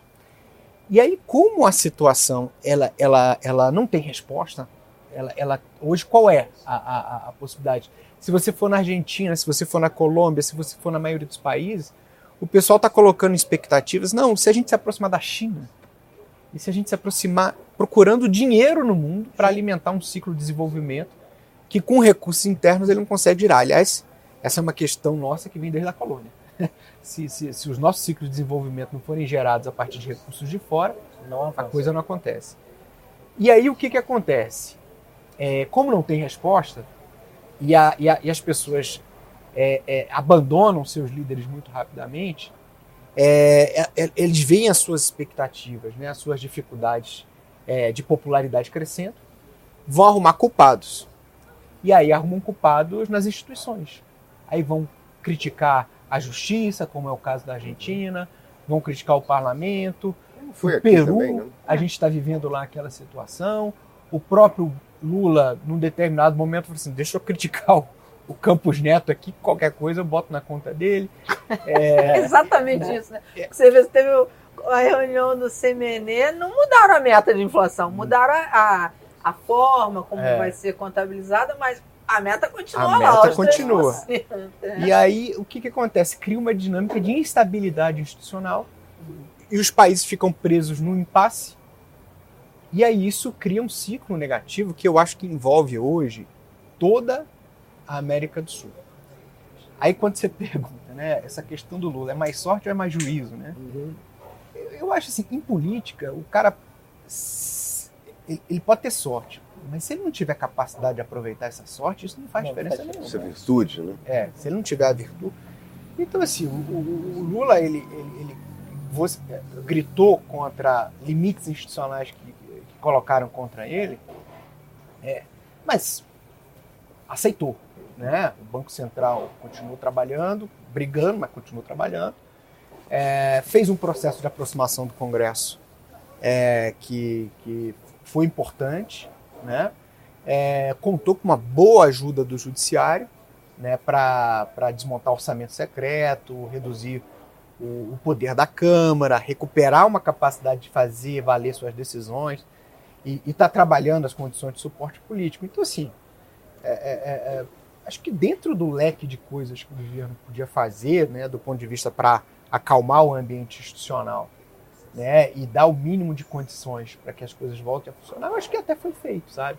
Acho que o Lula fala muito, mas assim, do ponto de vista do, do- do- dos resultados, né, da- da- das ações práticas, acabou que o- houve ali um nível de, de, de- de composição, né? É, mas é, é, a gente ainda não pode esquecer que a gente tem é, três anos e meio aí que vão ser muito difíceis. O que o senhor acha? Qual é o papel do Centrão aí? No... Olha, é- é- o papel do Centrão é, é- é oferecer, acho que duas coisas, né? E é duas coisas que são pêndulo, né? É- é- é, o Haddad esses dias celebrou que estava se construindo a harmonia, né? Eu morro de medo dessa palavra, porque lá no Amapá, quando eles buscaram e, e- e des- desvendaram um, um mensalão que tinha lá, que envolvia executivo, legislativo, é, o pessoal chamava isso de harmonia. né? então, assim, algum nível de conflito você tem que ter. né? Você, você tem que ter. Então, assim, quando você fala de harmonia e só falta o Campos Neto entrar para tudo ficar legal, a gente tem que tomar um certo cuidado. Mas tem uma coisa por detrás dessa, desse, desse processo que é o seguinte: há uma concertação de esforços na alta cúpula do, do, do Brasil hoje, que eu acho que até escapa do Lula, de conduzir o país. Conduzir o país nos últimos seis meses do ano passado e conduzir o país nos primeiros Eu seis tenho a meses. impressão que isso começou na pandemia, né? É. Uma cúpula que se reúne em Lisboa essa semana, Gilmar Fest, né? na Gilmar Fest. Gilmar Fest. Mas eu Palusa. acho que a gente tem que prestar muita atenção nisso. Sim. porque tem a ver também com esse julgamento. E aí, por ocasião, eu fiz um, um- um artigo dizendo assim: na percepção do judiciário, é preciso defender a democracia da democracia. Em que sentido? Veio uma, uma jurista do Tribunal Constitucional Alemão, em agosto do ano passado, eu não vou lembrar o nome dela, porque o nome dela é muito difícil. E ela fez uma palestra no STF dizendo assim: na Alemanha, a gente tem uma percepção do papel do judiciário que ele precisa ter uma defesa ativa da democracia. E o que ela diz, o que ela diz é o seguinte: ou a liberdade de expressão não pode ser escudo para pessoas né? que querem é, é, praticar atos ou discursos deletérios ao processo democrático. E se a gente for ver esse julgamento, esse julgamento ele conversa muito com Daniel Silveira, conversa muito com É. cancelamento de perfis de redes sociais, né, que alimentavam a- a- a- essa franja da direita. É, en- então, assim, eu acho que nos leva, conversa muito com, com, com reequilíbrio das relações dos poderes feito a partir do judiciário cancelando o orçamento secreto. Então eu acho que a gente não tem que começar. Olha, será que existe uma elite aí que tem como centro gravitacional o judiciário? e, e mais especificamente Gilmar Mendes, né? E que tem outros atores políticos importantes aí também, gente, Michel Temer. Eu não estou dizendo que seja uma, uma conspiração. Eu estou dizendo que pode haver um pensamento né, de uma elite política que não necessariamente está ligada ao partido A ou partido B, que tem uma agenda institucional para o país e que vai ser uhum. tocada independente de quem vencer a próxima eleição. Nesse aspecto, é, o Brasil não ter tido uma comissão da verdade ali expondo os crimes militares, eu acho que fez uma diferença, sabe? Porque muita, muitas dessas pessoas que fazem parte desse grupo não compactuam com a tortura, não compactuam é, com esse, com, com o autoritarismo, não compactua, não faz bem para os negócios dela. Entendeu? E em relação à Alemanha, isso que você falou é muito importante, porque recente, a gente tem visto sair, quer dizer, grupos neonazistas que estão atuando, desafiando, assim, sem, sem esconder nada. Usam camisetas. A direita está crescendo, né, Muito. É, tem, tem um cara muito importante chamado Moisés Naim, eu vivo repetindo uhum. o nome dele. É, ele foi editor da Foreign Policy, e ele foi ministro do planejamento da Venezuela no último governo antes do chavismo. E ele escreveu um livro chamado Fim do Poder, onde ele disse que vários aspectos socioeconômicos, a entrada das pessoas na, na economia, nas escolas, é, nos meios de informação, as redes sociais, enfim, isso tudo gera uma fragilização daquelas estruturas clássicas do poder. Né? A gente está vendo a França agora num pandemônio tremendo, né? porque a gente teve um policial que matou uma, um adolescente, um adolescente. E, e, as estruturas de Estado têm muito dificuldade de se impor. O que a gente estava falando da América do Sul aqui, Desculpa. mesmo que você tenha projetos, muitas vezes os, os, as estruturas de Estado têm muito, muita dificuldade de colocar sua agenda. O Lula tem uma dificuldade enorme de colocar sua agenda. Ele fala assim que as estruturas de poder hoje elas têm muito menos capacidade de governar efetivamente do que tinham há um tempo atrás. Só que aí ele escreveu um outro livro agora, 10 anos depois, que ele escreveu no calor de 2013, da Primavera Árabe e tal. E saiu uma resenha no Globo, acho que semana passada, no, ou no início dessa semana, numa entrevista, que ele diz assim: Mas é claro que as instituições reagem. É claro que elas reagem. As instituições elas olham e falam assim: cara, a gente não pode é, como diz a, a, constitucionalista alemã, aceitar uma, uma, uma década de, de, desorganização e desagregação da sociedade do sistema político, como a gente tem visto recentemente. Uhum. E aí a gente pode até olhar e ver essas reações com Alexandre Moraes, Gilmar Mendes, Rodrigo Pacheco, o presidente Michel Temer, enfim, de, de, de um esforço no sentido de é, é, é reagrupar algum nível de, de, de capacidade de, de, decisão né, é, para dar a, a, a, alguma espinha dorsal para o país. Né? Alguns limites, né? Uhum. a gente estava falando dos limites do, do país. E esse julgamento de, de, de, de hoje, né, é, dessa sexta-feira, é, ela é claramente uma definição das quatro linhas, né, para usar uma afirmação de poder, uma, de uma expressão que o Bolsonaro exatamente. Vemos é um uma afirmação de poder, de afirmação do poder de uma elite que não disputa eleição. E aí eu vou dizer, a gente sempre fala, né, precisávamos ter um pacto de Moncloa no país, né, algum nível de consenso mínimo para que as coisas possam se desenvolver e tal talvez não um pacto de, de, de, de, Moncloa, mas de, de Lisboa. Lisboa né? é. Mas eu tenho a impressão. Eu acho que esse pacto de Lisboa já está feito. Né? Já tá eu tenho a impressão que esse. Aí eu queria até te ouvir a respeito. Que esse processo, isso é um processo, não foi uma decisão do dia de ontem, de, nem de anteontem. Isso é detonado na, pela pandemia. Porque a pandemia desorganiza tudo instala-se, no caso brasileiro, uma, um, um clima de anomia e você passa a ter um conflito institucional latente.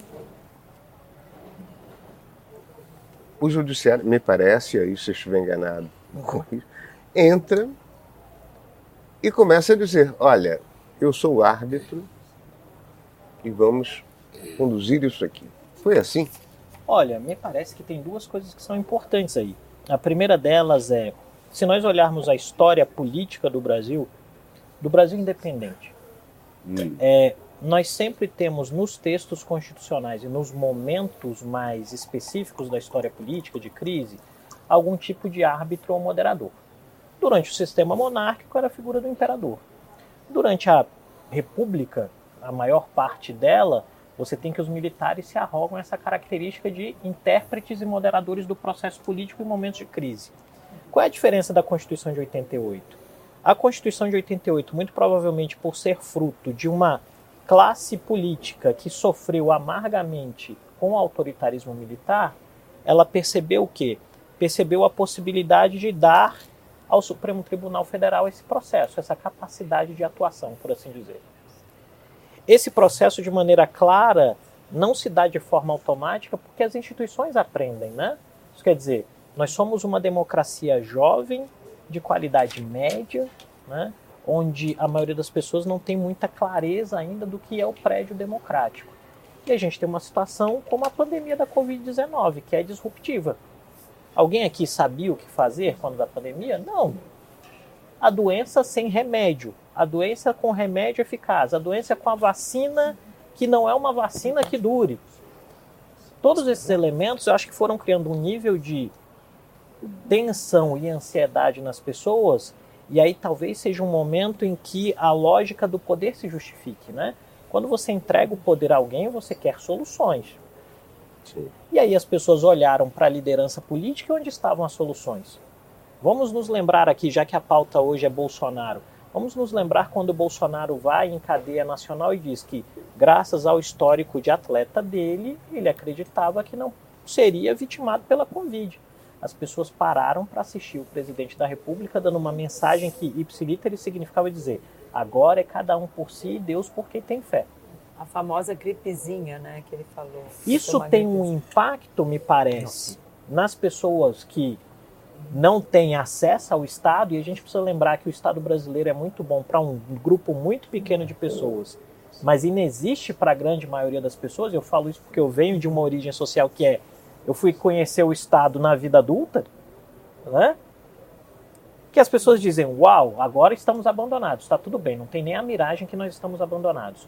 Mas possivelmente, aqui eu vou, vou cometer, não, não é plágio porque eu estou citando a fonte, como o Léo muito bem citou, em alguns setores das elites políticas e decisórias, possivelmente veio, "Ô, não dá, não dá. E aí vem, você tem, por exemplo, no mundo político, o Rodrigo Maia com as cartas de repúdio, que alguns ridicularizavam, mas tinham seu impacto de dizer, olha, não dá. E em algum momento o Poder Judiciário começa a desdizer as decisões do Executivo, dizendo, olha, vai ter que comprar, vai ter que atender. Isso vai criando e despertando, possivelmente na Suprema Corte, uma lógica de que eu não posso ser um agente passivo do processo político.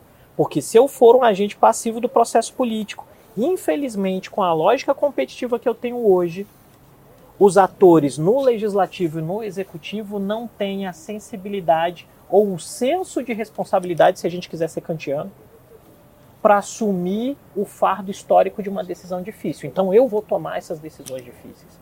E isso vai se construindo primeiro numa ofensiva que vai gerando um cercamento sobre o Bolsonaro durante a pandemia, depois em situações que vão lidando com o fato de que você vai ter um executivo que está flertando com autoritarismo, flertando com a simbologia de ruptura, flertando com a ideia de supressão do processo eleitoral em determinado sentido. Depois que se passa a eleição, o recado está dado e aí você diz, ó, agora a gente vai ter que dar esses marcadores. Por quê? Porque o sistema é um organismo vivo. A política é um organismo vivo e as instituições são vivas. Elas vão reagindo. E eu acho que da mesma forma que a Câmara foi maturando nos últimos 30 anos para ser hoje isto que é, o Judiciário foi também. E o Judiciário decidiu. Agora somos nós. Com um tópico complicador, e aí eu encerro por aqui, que é o fato de que, tendo em vista a experiência pessoal deste presidente em mandato, presidente Lula, possivelmente as indicações para a Suprema Corte vão obedecer muito mais um componente de lealdade pessoal e contenção de próprio risco futuro daqui por diante, do que algum tipo de apego em termos de ideologia do direito ou percepção de futuro para onde o país vai. Vocês, é, vocês acham é, que esse ativismo judicial ele chegou, vamos dizer, ao máximo do, do, do que se imaginava com essa decisão da última sexta-feira ou continuará ativo e, e exponencial daqui para frente? Ah, isso eu vou deixar o Léo responder primeiro, com certeza. Ah, eu, eu acho, sabe aquela coisa, né? Como é que é? Era trair, coçar é só começar, né? É. Viu? Eu tô achando que agora é, é, mandar e coçar é só começar. É, é, é, qualquer resposta nesse sentido tem que envolver uma capacidade de autocontenção do, do, do, judiciário. É, nem o Congresso nem o Executivo tem capacidade, é, muito menos o Congresso, né, capacidade de, de, de colocar é, algum nível de limite ou estabelecer essa regra do jogo. Assim, me parece que o, o, Judiciário chegou num ponto hoje é, que ele tem as condições para definir onde quer atuar e onde não quer. E acho até que ele tem feito essa reflexão. A, a própria Rosa Weber, o Luiz uhum. Fux falavam muito sobre retomar colegi a, a, o, o aspecto colegial, não, colegial não, a colegialidade, né, da, das decisões, é, para não haver é, diminuir a ideia de interesses, né, interagindo ali dentro da corte.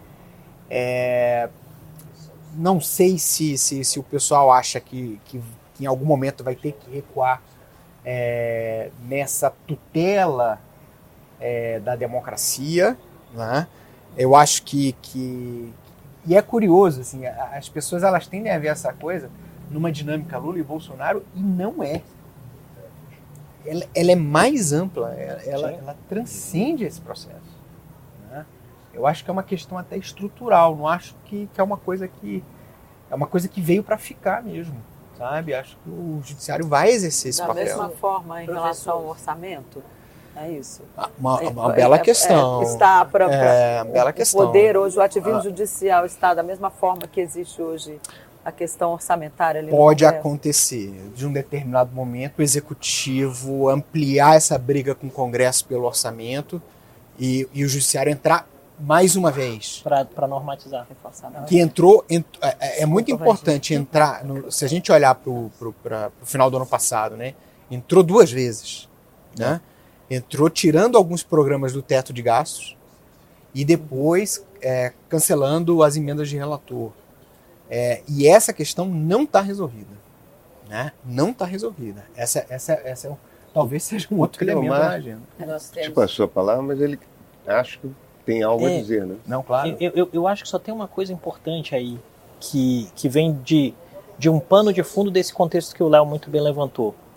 Se fala muito da, da politização do judiciário, mas a gente precisa fazer um exercício de memória para lembrar que foi o mundo político que convidou o judiciário para entrar na política. Isso quer dizer o quê? Vamos lembrar aqui dos Convidou anos 90. Dançar Convidou para né? dançar. Né? Quem não gosta de uma boa dança com uma boa música, né? O, o, o que, que a gente tem? Vamos voltar aos anos 90. A oposição nos anos 90, e que era mais, o, cujo partido mais importante era o PT, perdia no plenário para o Fernando Henrique, tomava uma surra toda semana, perdia o plenário, pegava a pastinha, atravessava a Praça dos Três Poderes e entrava com uma ação no STF. Terceiro per turno. Né? Perdia no plenário e ia no STF, perdia no plenário e ia no STF. Uma hora, como todo mundo gosta de dançar, o cara falou: ah, eu vou tomar uma decisão sem me provocar. Aí o Aécio perdeu na urna, foi no foi, foi, no, foi É isso. Então, assim, o mundo político provocou o judiciário se esquecendo de que instituições são organismos vivos e instituições são pessoas. E se uma pessoa está sendo convidada para tomar uma decisão e se colocar numa esfera de poder, que ser humano em uhum. sã consciência, não sendo um avatar espiritual, vai abrir mão de poder. Não vai. Então, muito provavelmente, o que a gente vai observar em termos de futuro é uma tendência em que a gente tenha. Eu não sei se a gente chegou no limite, talvez a gente não tenha chegado, mas a gente tenha uma presença como uma constante do judiciário resolvendo embates, normatizando o debate público e mais do que isso, pedagogizando comportamentos políticos que sejam vistos como ameaçadores à democracia. E aí isso vai trazer uma outra camada, que é à medida que você vai gerando essa espécie de comportamento pedagógico, isso vai ter influência direta também nos processos de indicação para os tribunais superiores. Porque sai de escopo, vão sair de escopo questões outras como diversidade, olhares sobre a filosofia do direito, componentes ideológicos e vão entrar em escopo elementos como a preservação do sistema como ele está e a construção de uma espinha dorsal que dê uma determinada robustez à ideia de país que se tem em mente na cabeça dessas pessoas. Eu só sei de uma coisa, a gente tem que fazer um perfil muito bom do Zé Luiz do, do Barroso. Sim. Né, do Luiz Barroso. Vai ser o próximo Que vai ser o próximo Barroso. presidente. Sim. A gente tem visto que o presidente consegue né, colocar Claro. bastante Construir a sua personalidade. É a análise política que está encomendada pelos nossos clientes, né, Criomar? É isso. Para agosto. Para gosto. É um bom perfil do Barroso. Nós temos aqui uma pergunta do- dos economistas.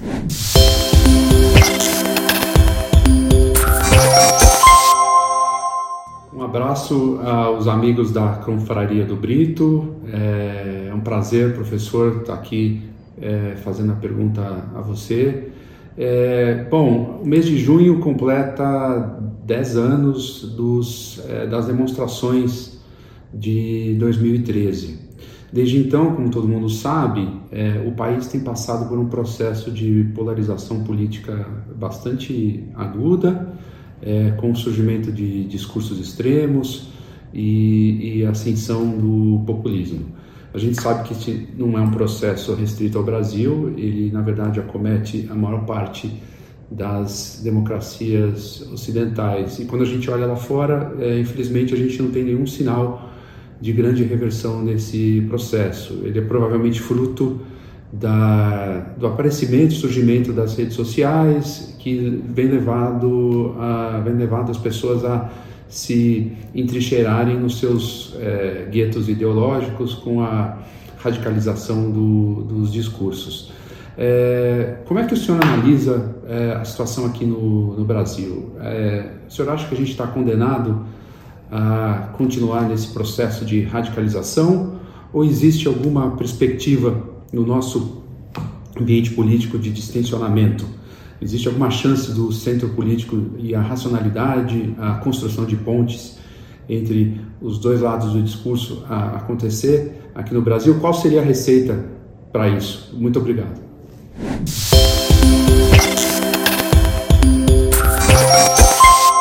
Eu vou me agarrar um pouco ao, ao, ao Naim, né, Moisés Naim, que ele coloca assim, olha, esse processo de, de é, é, desestabilização né, da- das instituições, ele, ele é um processo que ele- se- não necessariamente tem um outro lado.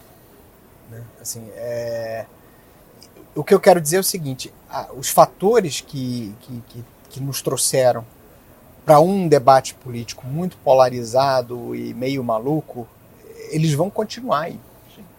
Né? E, a, e a gente está falando, inclusive, aqui de uma reação a ele. Né? E- Esse, esse processo vai ter condições de. de, de, de, de- de- Prosseguir. né? E aí, nesse caso, o que, que a gente tem? A gente tem é, é, um período né, é, entre governos, que- entre eleições, que, que a tendência é a gente ter uma capacidade racional é, no debate econômico. Acho que muito dos freios do Lula vieram nesse sentido, né? de, de, de muita gente lembrando é, que erros cometidos no passado não podem ser repetidos dessa agora. Né? Acho que o Brasil deu uma grande demonstração de maturidade, né? embora tenha aberto espaços fiscais generosos para esse governo. Né? Ele vai ele tem permissão do arcabouço fiscal para chegar até o final sem ter reduzido a dívida pública do Brasil. Né? Então, assim, ele ganhou uma grande ajuda do, do, do, do Congresso Nacional, mas é, há um consenso, eu acho, né? e aí não estou nem falando só do Congresso, é um consenso da nação no sentido de que é, você não pode acelerar de novo numa direção que a gente sabe que não deu certo. Né? É, então, assim, eu, eu entendo que o nosso ambiente é até melhor do que a maior parte dos outros países que a gente, que a gente tem, porque por razões da nossa elite, né, por razões do centrão, que está sempre aí, né, Especialmente é, se compararmos em relação à América do Sul. Exatamente, com elementos do próprio PT que conversam com essa moderação, assim, você consegue criar esses espaços, né, consegue fazer uma festa em Lisboa. É, é, é, acho, acho que a gente tem essa, essa, essa, essa capacidade que é muito importante, é, é, das elites manterem os canais de, de, abertos né, entre elas. Uhum. O que, que pode levar a um problema? Se a economia mostrar que vai fazer água. É. Porque aí eu acho que o Lula vai radicalizar no discurso, radicalizar no, no, na gritaria contra os limites que foram colocados a ele. E aí pode querer tentar uma saída muito heterodoxa. Então, assim. Que seria? Que seria sem limites para investimento estatal, talvez uma abertura incestuosa com a China, para receber aí uma quantidade de recursos externos é, muito grande, para sustentar um ciclo de desenvolvimento é, que, que salve né, a, a, sua biografia, vamos dizer assim. Né? É, então, assim, enquanto a economia está sinalizando que, que, que, ela pode acontecer, é, acho que o Lula topa e conversando com esses mecanismos existentes. E essa análise não é minha. Uhum. A cúpula da, da, do Congresso Nacional, há um mês, um mês e pouco atrás, entendia que se chegasse em julho e houvesse sinais de que a economia ia, ia para o brejo, o governo do PT tenderia a radicalizar e a, a, equipe econômica do B assumir. Né? Exatamente. Isso, isso. Exatamente. É isso. Que estava ali no é, banco de reserva. Está ali. Está é, tá esperando, está no aquecimento. É, então, assim, enquanto as coisas estiverem mais ou menos mornas do jeito que estão, a, a tendência Olha é que nada, a racionalidade. Léo, a economia vai bombar, você vai ver. É. O Poor's já apareceu ali dizendo que, que... A, a, que, melhorando a perspectiva, a curva de juros já está caindo, você sabe disso, já está caindo. É sorte o juízo, em resumo. Ah. Acho que é os dois. É, é sorte com juízo. Professor Gamba, é, a pergunta. A, a sorte é, O Haddad está. O pessoal da, da Faria Lima está amando o Haddad. Acho que o PT não nos ouça, mas não, é verdade. Então, a minha percepção, em termos de análise de processo político é de que a racionalidade é algo controlado pelas emoções. Isso quer dizer, todos nós somos limitadamente racionais de acordo com o nosso espectro emocional de momento. Levando isso para o campo da economia, eu creio que um elemento fundamental das queixas das pessoas e da polarização política foi a degradação do ambiente econômico. Isso quer dizer, ficou mais difícil encher a geladeira dentro de casa, ficou mais difícil realizar os sonhos dos filhos, ficou mais difícil realizar os próprios sonhos. Nesse aspecto, eu acho que o Léo já deu excelentes sinalizações aqui, à medida que a gente tenha um horizonte de que sinalize algum crescimento econômico robusto, os atores políticos tendem a diminuir a pressão sobre eles e tendem a ter um discurso mais pacífico. E aí, de outro lado, talvez esse seja um elemento importante. Caso a economia performe melhor, aqueles atores que talvez levem os seus discursos para uma lógica outra de degradação da regra do jogo, tenham o incentivo eleitoral diminuído. Porque a gente precisa lembrar aqui, vamos, vamos lembrar o que nos levou ao momento de ascensão de Bolsonaro ao poder. As manifestações de 2013 cujo a primeira onda de 2013, no caso específico de Brasil, tinha a ver com o processo de reajuste de passagens de ônibus nas grandes metrópoles. O jargão era não é, não é pelos 20 não centavos. É pelos 20 centavos Você tem uma espoleta econômica que alimenta um processo político de descontentamento, inicialmente com um reajuste de uma tarifa, mas em determinado momento com todo o espectro político como um todo. Os atores políticos tentam reagir, mas não entendem. Vamos lembrar de uma fala, de um discurso da, da presidente da República na ocasião, para tentar apaziguar, em que está claro ali que não só ela, como o Congresso e as instituições não estavam entendendo o que estava acontecendo. Isso vai espoletando e girando aquilo que, em determinado sentido, tem um componente de surrealidade, que é vamos votar em políticos que não são políticos. Isso faz sentido?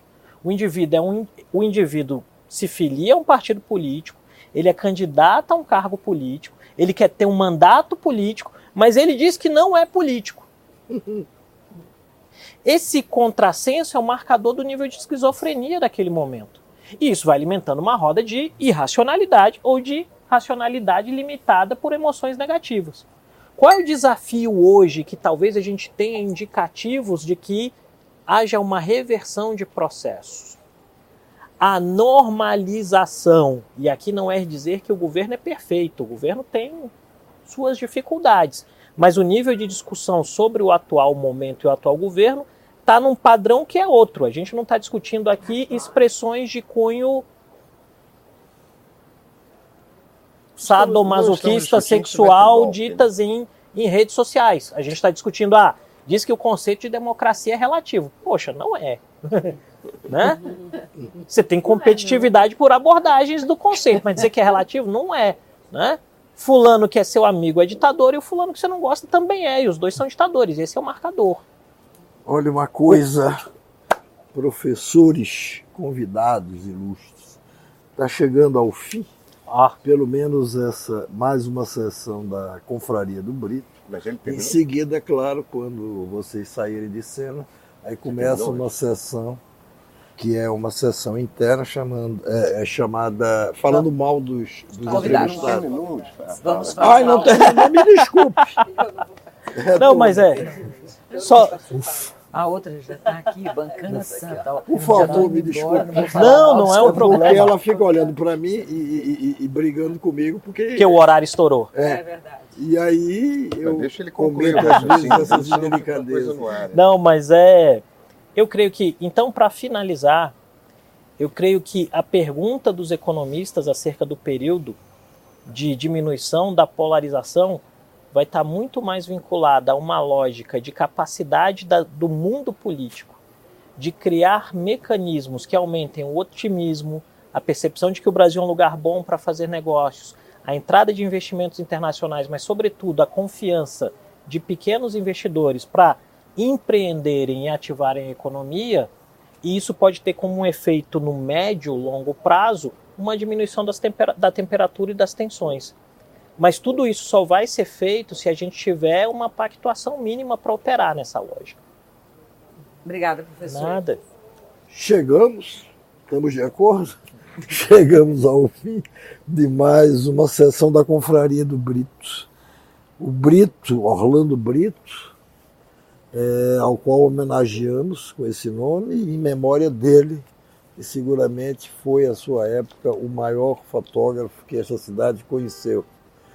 E a maior testemunha é, de, dos fatos mais importantes que aconteceram desde a redemocratização do país e até um pouco antes disso, porque ele chegou a fotografar aqui em 64, salvo engano, ele chegou a registrar imagens é, do golpe de 64, Do Congresso vazio. do Congresso Quando ele vazio, entra do- lá, de ele- tanques, de tanques à porta do Congresso, enfim, chegou a ser desfiles de tanques fumacentos defronte do Palácio do Planalto, mas chegou a ser coisa parecida e mais grave.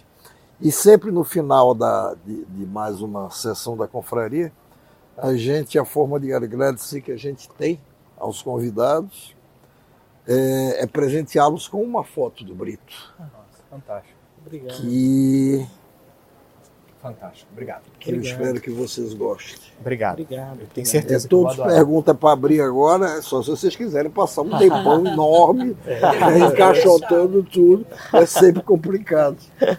Né, Eu vou Muito deixar obrigado. os Eu que agradeço. telespectadores na. Não, a gente Na sempre curiosidade. mostra no final Abre, do abre. programa. Ah, é, é aparece. Ah, tá bom. Ah, que bom. Mostrem, mostrem. Quer que mostre? Quer, quer. Então, eu Vamos mostrar. Eu tô falando pra ele que a gente mostra, de qualquer jeito a gente mostra. Até bom Ah, ele sim. vê também. Ah, olha só. Olha Ai, só. que, que linda. Ela deu uma do Pelé. Que fantástico.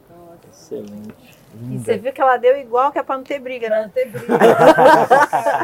Ah, escolheu uma linda hoje. você. Essa foto eu acho Essa foto é fantástica. Muito Onde obrigado, obrigado ao nosso amigo Orlando Brito. Pois é. participar do Falar Mal. não. Porque até a sessão em seguida ele Olha, sai. vai sair, vai entrar, vai, vai sair, vai entrar. Falar primeira mal, da- vamos vítima. falar mal É, a primeira também. vítima vai ser você. A primeira vítima você vai ser você. Não, eu tô falando sério. Não, pode ir tranquila que eu não Obrigado, deixo, obrigado, não. Obrigado. Obrigada.